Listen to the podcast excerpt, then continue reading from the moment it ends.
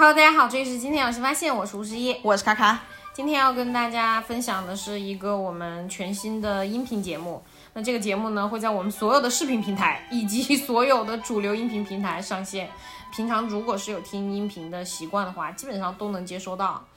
之所以会有这个节目，主要是有两个来源啊。第一个来源就是，也是因为我们有那种不太适合做成视频的内容，还有就是有非常喜欢我们的朋友，首先要对这份浓烈的喜爱表达非凡的感谢。就是有跟我们提过，就是还蛮好奇，我跟卡哥如果没有充分的准备，或者说没有精心的剪辑底下，我们说话会是什么样子。嗯，那其实我们也嗯大言不惭的认为，嗯可以试试。然后今天要跟大家一起分享的这个音频系列吧，其实就是因为我们俩都非常喜欢看网文，以前的我 非常喜欢看网文，最近看的比较少。然后卡哥当然还是走在很前列了哈，大家应该也能感受到，从他更新的内容来看，啊、我现在也不行了，主要是现在网文的质量下降了。是连他都觉得下降了，何更何况我，我是要挑文笔的对，卡哥真的不怎么挑文笔，而且我因为我初中的时候干过一个非常大的壮举，就是我给我的好朋友。把我当时正在看的某一部偶像剧，以每晚夜谈的形式给他把这个故事讲完了。我的天呐！而且我这个人因为记忆力又有点好，所以我把那种镜头的运用 都会跟他在讲故事的时候讲完。然后卡哥就受到启发，就觉得说，我必须要跟大家透露一下这部电视剧的名字，就是这样一部电视剧，他都能给他讲完。那部电视剧的名字叫做《爱情魔法师》。对，一部台湾偶像剧。如果是台湾偶像剧的受众的朋友，应该应该知道这部剧。这部剧当时还是非常火的，所以就是卡哥说到这个，当时跟我的发小聊天的这个启发，然后就决定我们可以用重启这个讲故事的模式。所以就有了现在的大家听到的这个节目，嗯，那今天呢要跟大家分享的就是我的言情网文界 Top One，也做过几个视频跟大家聊过了，因为这部小说已经被影视化了。那这部小说呢，就是来自晋江大神 Priest 他写的《有匪》。那今天就是要再来跟大家细细的分享一下这一部我在过去几年里面反复回看过的小说，而且我其实在这一次做这个音频节目之前回看这个小说，其实我有一个预感，就是做完这个音频节目对我来说可能也就到一个节点了，就是这部小说在未来可能我就不太会再去回看了，因为我可能已经走到另外一个阶段，呃，心境上的阶段，所以可能他对我的那种。情感和心灵上的力量，可能就已经到一个可以把它保存起来的状况了。我看简介的时候，感觉这是一个非常热血的，并且是一个成长的故事。嗯，这是一个成长的故事，但它一点都不热血，它甚至可以说是一个非常悲凉的故事。就这个故事呢，就是啊、呃，出身武学世家、武功名门的武痴少女周斐，她继承了家传的。刀法破血刀，但其实她本人的资质是并不太适合破血刀的。可是她还是在自己下山替家里呃办事儿的期间啊，通过各种各样生死一线的奇遇，渐渐的找到了她自己去诠释和发挥这这套家传刀法的路啊，就这样一个故事。就是它其实是一个强行修炼的过程。对，其实这也是我觉得第一个特别好的地方，就是说周斐他虽然出身武学名门。但是他其实身上是背了名门的诅咒的，因为有无数的那种武学大家，包括他娘，他娘就是天纵奇才，继承了他外公的破血刀，嗯、啊，是破血刀的大家公认的传人。他娘就认为他先天的身体素质和他的性格都不适合继承破血刀，所以他娘一直没有要传他破血刀，而是在他要下山执行任务之前，发现哎，他误打误撞跟其他寨里的长辈学了两招。他娘就觉得他都学了，那就把也没多少招，其实就给他补全呗，就就给他舞了一遍，就这么潦潦草的把他打发走了，让他有些防身之术，没有用，就是但就是给他舞了一遍啊，让他知道真正的长什么样子，所以他就背负着这个名门的诅咒，就下山成长去了。对对对，你说这是一个悲凉的故事，除了他以外，其他的配角是也很悲凉。他自己本人还挺圆满的，老实说，但是这个女孩儿她就是一根线，她串起的其实是从二十多年前她外公春秋鼎盛的时候那个江湖，一直到她可能二十多岁的时候，这四十年，这四十多五十年间。所整个江湖的那种起伏，所有江湖里面人物的那种命运，这里面有特别让你觉得嗟叹的命运吗？我以前有，我第一遍看的时候有，像什么我曾经提过的断九娘什么的。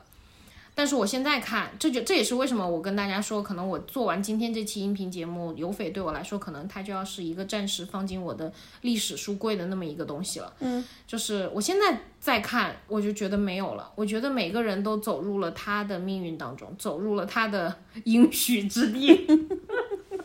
其实这也很正常嘛，就一本书不可能真真正正的能够在你一辈子的过程当中都一直随着你成长。嗯，因为书它不会成长，而你一直在成长。啊不，我觉得不是，我觉得只是说，因为我我确实也没有读过那种能够陪我十多二十年，每次都读都有新的那种巨著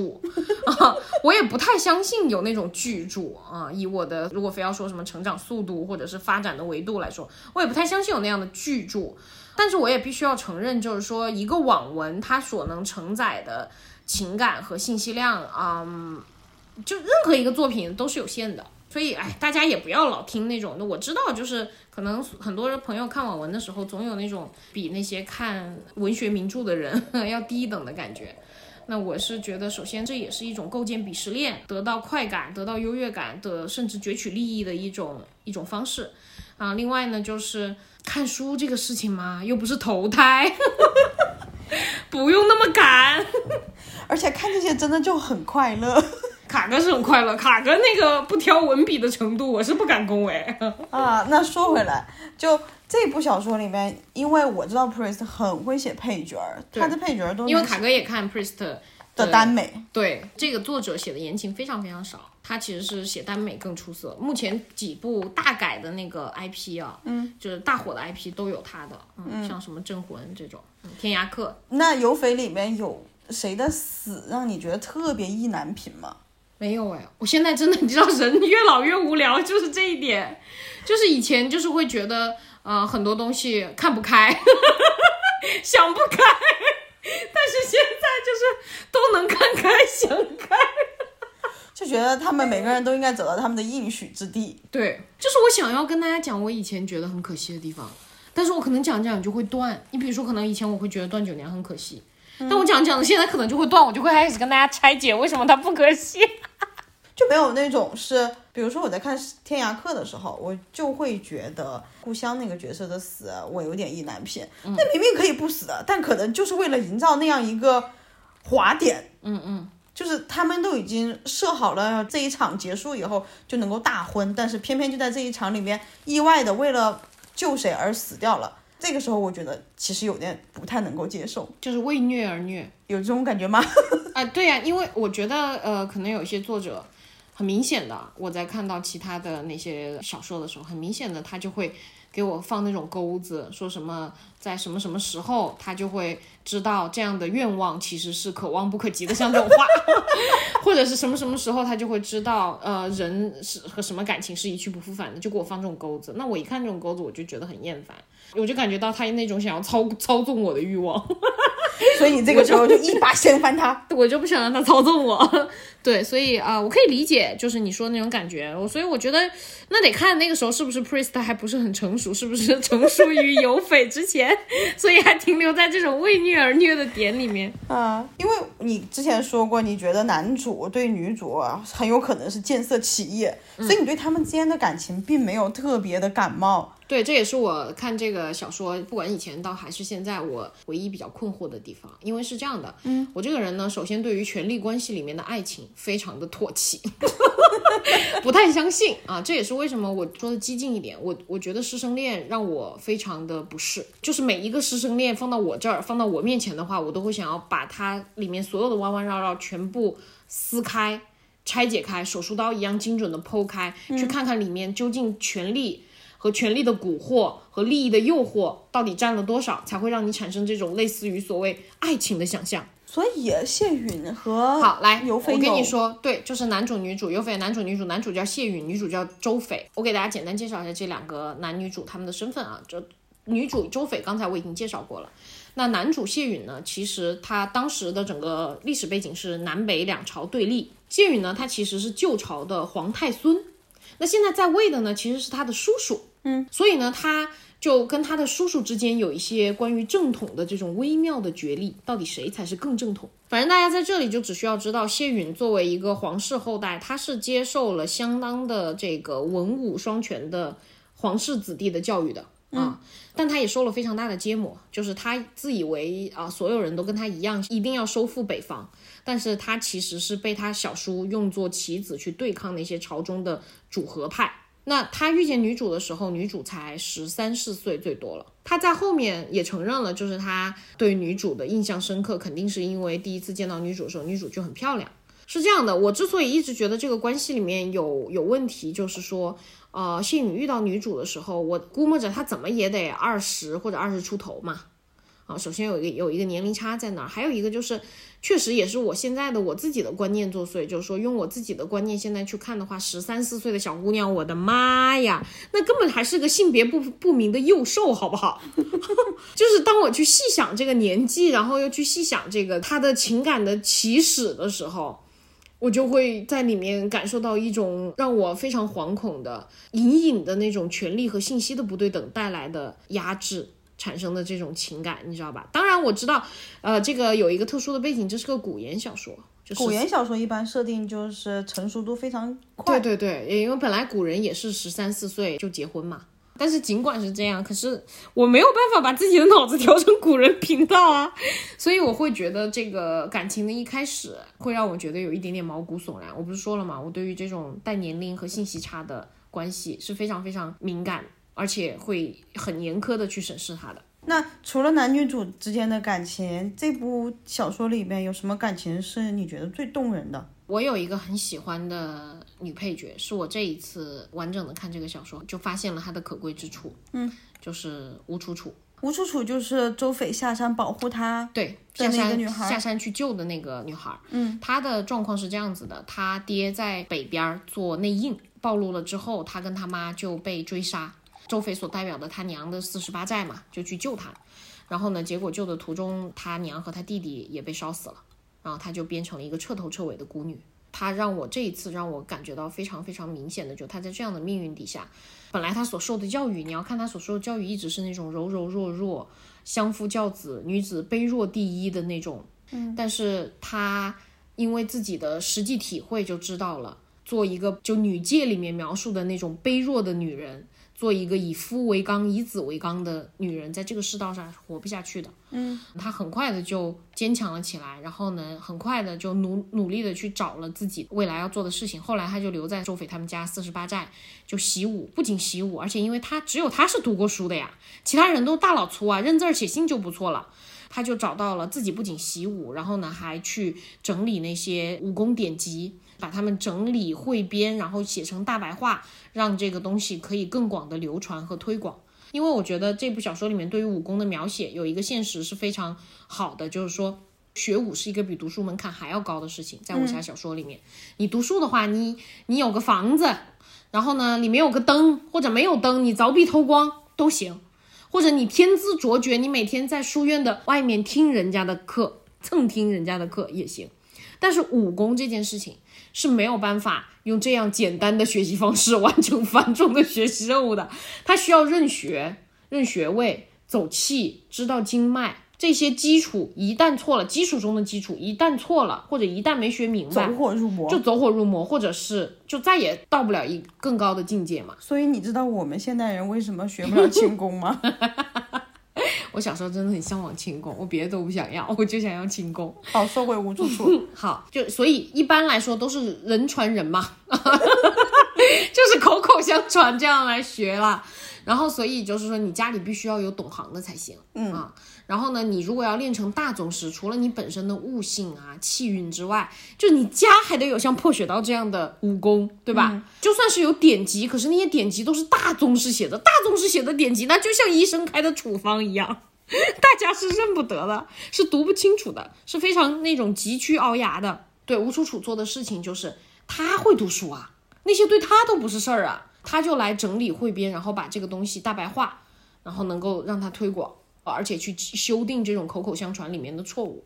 我觉得你这一次读之所以会觉得它很好，并且感染到了你，是因为他找到了自己一生中可以去做的事业。不不不，这个我以前就很我就很欣赏。我更欣赏的在这一次里面，我的我的新发现是，我想象了一下他的处境，我想象了一下他所接受的教育，嗯，我就发现。她能够这么快的从那种女人就要依靠别人的传统的女性教育氛围里面，因为她娘也是这样依靠她爹的，而且他们家是很好的范本，她爹非常尊重喜爱她娘，就是她能在遭遇了家破人亡的境地之后，呃，迅速的就是跟周斐相互配合着进行自救，又努力的想要去探索清楚父母真正的死因是什么，就是这种勇气、毅力和韧劲儿，不是每一个人都有的，是非常非常难得的。啊，尤其是那些经历了所谓正统的、传统的女性教育的人，是很难有这样的转变的。因为当时周斐他娘也给他提供了第二种选择，就是不是周斐他爹作为宰相的弟子，在宰相死后回朝去帮皇帝准备要反攻北朝了吗？嗯，所以他周斐他娘也也是让周斐问过吴楚楚，因为他作为中武之后嘛，中武将军之后，他回到南朝也是要用这种烈士之后的这种礼去礼遇他们的。也是问过他愿不愿意回到他熟悉的那个环境里去，这些世家大族的那种环境里面去的。嗯，但是他就不愿意嘛，他就是决定要把他的命运抓在他自己手里了。关于这个小说，我还有想跟大家聊的，就是我这一次看这个小说，有一件事情是我以前没有提到过，但是哦，我觉得非常非常重要的是我最近的领悟。有一段话是这样写的，他说：“武学一道是一条非常漫长的路，大杀四方的经历都是在传说里，须得有无数独自枯燥的积累，再加上机缘巧合，方才能得到一点小小的看破。每每往前走上半步，都好像又翻过了一重山。”破雪刀对于周斐来说，原本不过是一样画葫芦，每天做梦都在反复回忆李景荣那堪称敷衍的教导，却总觉得差着点什么，好像隔着一层朦胧的窗户纸。方才被青龙主逼到绝境时，那层窗户纸却突然破了个小口，透过来一大片阳光，照得他相当灿烂。我觉得这一段，呃，可能就真的在看小说的时候平平无奇，可能都是那种会略过的。但是对于现在的我来说，我觉得它非常非常重要的一点是。它非常符合我自己对于自己个人成长的那种认知，就是大家要知道，在离开了学校之后，有一件事情你要非常非常习惯，尤其是那些可能在应试教育体制里面反而做的比较好的朋友，会不断的得到正反馈的朋友，因为其实这些正反馈都是你去确认自己的坐标、确认自己力量的一种方式。但是你离开了学校，你进入了社会之后，这个坐标就没有了，就消失了。然后我觉得可能会有相当多的人，哪怕你没有在这个应试教育体制里面得到什么优势，得到什么赞许，那它其实也是一个坐标，让你去定位自己。结果进入社会以后，大家会发现这个坐标都没有了，嗯，而且你要是还跟着很多的这个主流的想法走，比如说去什么高薪的行业，或者说在这个行业里面去到什么样层级的公司，在那个公司里面做到什么样层级的位置。如果我们还是依然用这些东西作为坐标的话，我不首先我不相信这些坐标能够一一的完全按照大家的计划和设想去一一的啊确定和踩过，这是不可能的。我现在啊就是没有见到过，哪怕是我身边那些伸手够不着的学霸同学。也没有过，嗯，没有这种踩能踩到这种点儿的。还有一个就是我自己的体会，就是说我发现我真的用了很久很久的时间，我才学会了进入社会。从今以后，你的生活，你所有的一切，都是你自己一个人的事儿。你不要期待任何人来看见它、认证它，并且帮你固定它，甚至帮你 宣传它。我是花了很久很久的时间，才发现我自己仍然隐隐的是有这些期望的，就是觉得我做了什么事情，可能别人如果这个人不是我的那种明显的我我确认的那种坏人，哪怕甚至是甚至是我关系很近的师长同事，仿佛我对他总有一种期待，就是他看见了我的进步之后，他要夸我，他要帮我确认这种进步。但其实大家知道，这些隐秘的渴望其实就是一种，嗯，还是一种依赖啊，还是一种非常小孩子的心态啊。成年人就是要学会自己看见自己，自己鼓励自己，以及自己训导自己。就是不管是看见、鼓励还是训导，不要把这些主动权交出去啊，因为你知道，当别人来。看见你训导你或者赞美你的时候，他往往是身后可能有着你无法识别的目的，或者说你难以勘破的利益链。就是武林高手，只有他自己才知道自己是怎么成为武林高手的。对，就是说他跟别人说的时候，都是我突然遇到了一本秘籍。就是说他们自己很多的一个是年深日久，你比如说。都成为武林宗师了，咋的也得四十往上了。然后你问一个四十往上的人，你二十多岁的时候是怎么练刀练剑的？他没有办法告诉你每一个细小的进步，就好像是你现在问我说，我不是之前跟你说看开想开吗？嗯，就是你现在问我，我这么喜欢的一本书，我完整的看过三遍的一本书，我前面到底为哪些人意难平过？我都没有办法再顺畅的讲出来，并不是我不想跟大家讲，而是因为就像我说的，我讲着讲着就会变成现在我的认知，而不是那个时候我的感受。嗯，你看周斐，我觉得他身上最牛逼的一点就是，那么多江湖名宿，乃至于他娘破血刀的正宗传人都对他摇头了，都说他不适合。无数的人哦，北刀传人也说过他不适合，无数的人都对他练破血刀摇头，但是人家就喜欢练功。啊，他就是梦寐着有一天想要打败他娘，或者有一天能够窥到武学的新境界。那他就没有问过那些说他不适合的人，问他，那我到底适合练啥呢？这就是不要把主动权交出去。对，不要永远不要问别人我适合干什么，永远不要把你的主动权交出去。你可以去听说哦，你练刀的，你说刀的那个难点跟优点是什么？练剑的剑的难点跟优点是什么？然后你自己把这些东西收集回来，自己做决定。但是你不要去问别人，我适不适合练刀，我适不适合练剑？我觉得没有人有资格对别人的一生下评断，就是也没有人会在下了评断之后为他的评断负责任，因为他没有办法背负起另外一个人的人生。所以我在读刚刚这段非常简单的武学修炼上的难度的时候。我就非常的心有戚戚焉啊，就深有感触，就是说可能在外外人看来毫无进步或者毫无动静的很多很漫长枯燥的岁月，但是在这些岁月里面，它其中到底隐藏了哪些非常细小的努力、进步或者是重复磨折，这些东西都是都是我们自己要品味、记住、识别和总结的。就是这些东西，我们要为我们自己的生活百分之百的负起责任来，不能够把这些主动权、任何评价或者说观察的主动权交出去。但是我觉得整个东亚社会所有的教育都是非常跟你强调，别人看见你、认证你、赞美你，或者是训导你的这种权利的正当性。但是我们真正自己生活了，就会发现这些权利是没有正当性的。这些权利握在自己手里才是最有正当性的。还有一个想要跟大家分享的就是，你会发现周飞每一次在他的路上找出了一点新可能，其实真的都是在生死一线间。你比如说，中间有一个情节是这样的，就是北刀传人要杀一个大反派，但是他武功尽废，所以他使用了一种关外的秘法，叫做搜魂针，逼出最后一点精气神儿，然后决一死战。然后呢，他就拜托周斐啊，就是先帮他扛几个时辰，让他能够这个搜魂针这个功法能够发挥效力。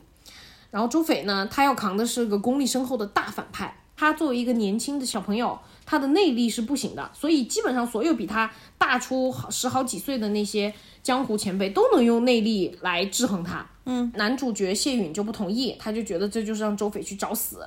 纪云尘就说了一句话，他是这么说的。谢公子单刃为刀，双刃为剑，刀乃是百兵之胆，因为有刃一侧，永远在前。不错，谢允冷冷地说道：“只要不是自己抹脖子。”季云晨没理会，继续说道：“没了这一点精气神，管你是破血还是断水蚕丝，就都成了凡铁蠢物。我就是前车之鉴，破血刀有劈山撼海、横切天河之势，如今当斩之人近在咫尺，他杀心已起。此时你逼他退避，他这一辈子都会记得此时的无能为力与怯懦。那他纵然能活到七老八十，于刀法上的成就，恐怕也就止步于此了。”哇！我当时读到这里的时候，我觉得好震撼，我觉得好对。如果我们要去找到真正的我们自己的天命之路的话，大家要有心理准备，这个是要付出一点代价的。它绝不可能是非常轻轻松松的。就是周斐要找到他的刀的刀法的所在，他是绝不可能不受伤、不流血、不痛哭、不经历大小的恶战就能找到的，这是不可能的。当然，这个在大家可以说哦，这在小说里面主角不会死啊什么的。但是我觉得，我刚准备说这个，就是这里面最大的 bug 就是所有人都知道这是个小说，所有人都知道他是一个主角。哦，我觉得大家有的时候就是该清醒的时候不清醒，不该清醒的时候瞎清醒。啊，就是当我们要讲这种这种要把自己的神魂燃烧，要把自己的生命奉献出去，要清醒的知道一个决定它的价值和它的代价是正相关的时候，哦，我们大家就会讲说，OK。难关来了，这是个小说，我们不用太看这个难关，啊，这样就是耍流氓了，对不对？为啥我对这个东西特别有感触呢？就是因为包括我自己以前也都是心里面总是会有点侥幸，侥幸就是觉得说，就像我刚才说的，你可以在不放弃什么什么东西的情况下去取得什么什么什么。我最近放说白了，我跟大家再说的白一点，我最近放弃的东西就是放弃我父母数十年如一日对我的满意度，超高满意度，然后去做我要做的事，走我要走的路。这是我今年放下的最大的一个执念，嗯，就是虽然我也没有取得什么惊天动地的大成就，但是整体来说，我是一个超高满意度的别人家孩子。这个卡哥比较清楚，嗯，啊，我认真。但是今年我真的就是完全放下了这个执念，承认自己也不过就是一个小王八蛋。就是这样，反正总结一下，就是这一次我再重新看有匪啊，我在周匪身上不断在提醒我，在印证的我自己的一个生活体验，就是要舍得为自己选定的东西付出，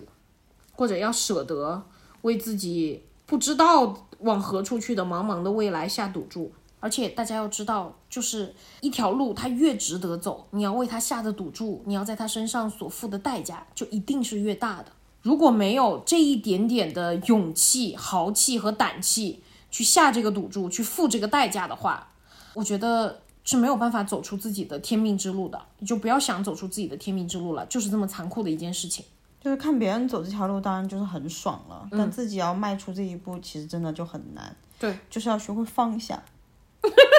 看开，要看开啊！对，这就是今天掷地有声的结尾。好的，以上就是本期节目的全部内容。嗯，应该也是我最近几年最后一次讲油匪了，我有预感。呃，那还是欢迎大家点赞关注，或者在评论区跟我们留言互动。这个节目也是我们的新尝试啊，也不知道呃做出来效果怎么样。反正大家就都是老朋友了，就多多担待。